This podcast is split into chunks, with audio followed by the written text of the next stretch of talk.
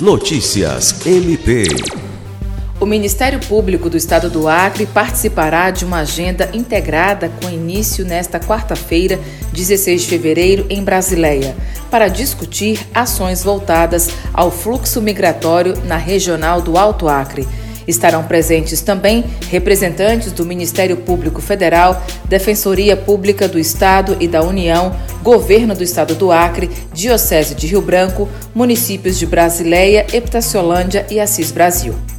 Ainda na quinta-feira, o Ministério Público do Estado do Acre lançará o projeto Cidadania Sem Fronteiras coordenado pelas Promotorias de Justiça Civil de Brasileia e de Justiça de Assis Brasil, para criar um fluxo regional para a proteção social de imigrantes e refugiados. Na mesma data será celebrada a instalação do Grupo de Atuação Especial em Contextos Migratórios, com finalidade de acompanhar, fiscalizar e implementar ações visando a defesa dos direitos de imigrantes refugiados e apátridas, em permanente diálogo com outras instituições do sistema de justiça e organizações da sociedade civil.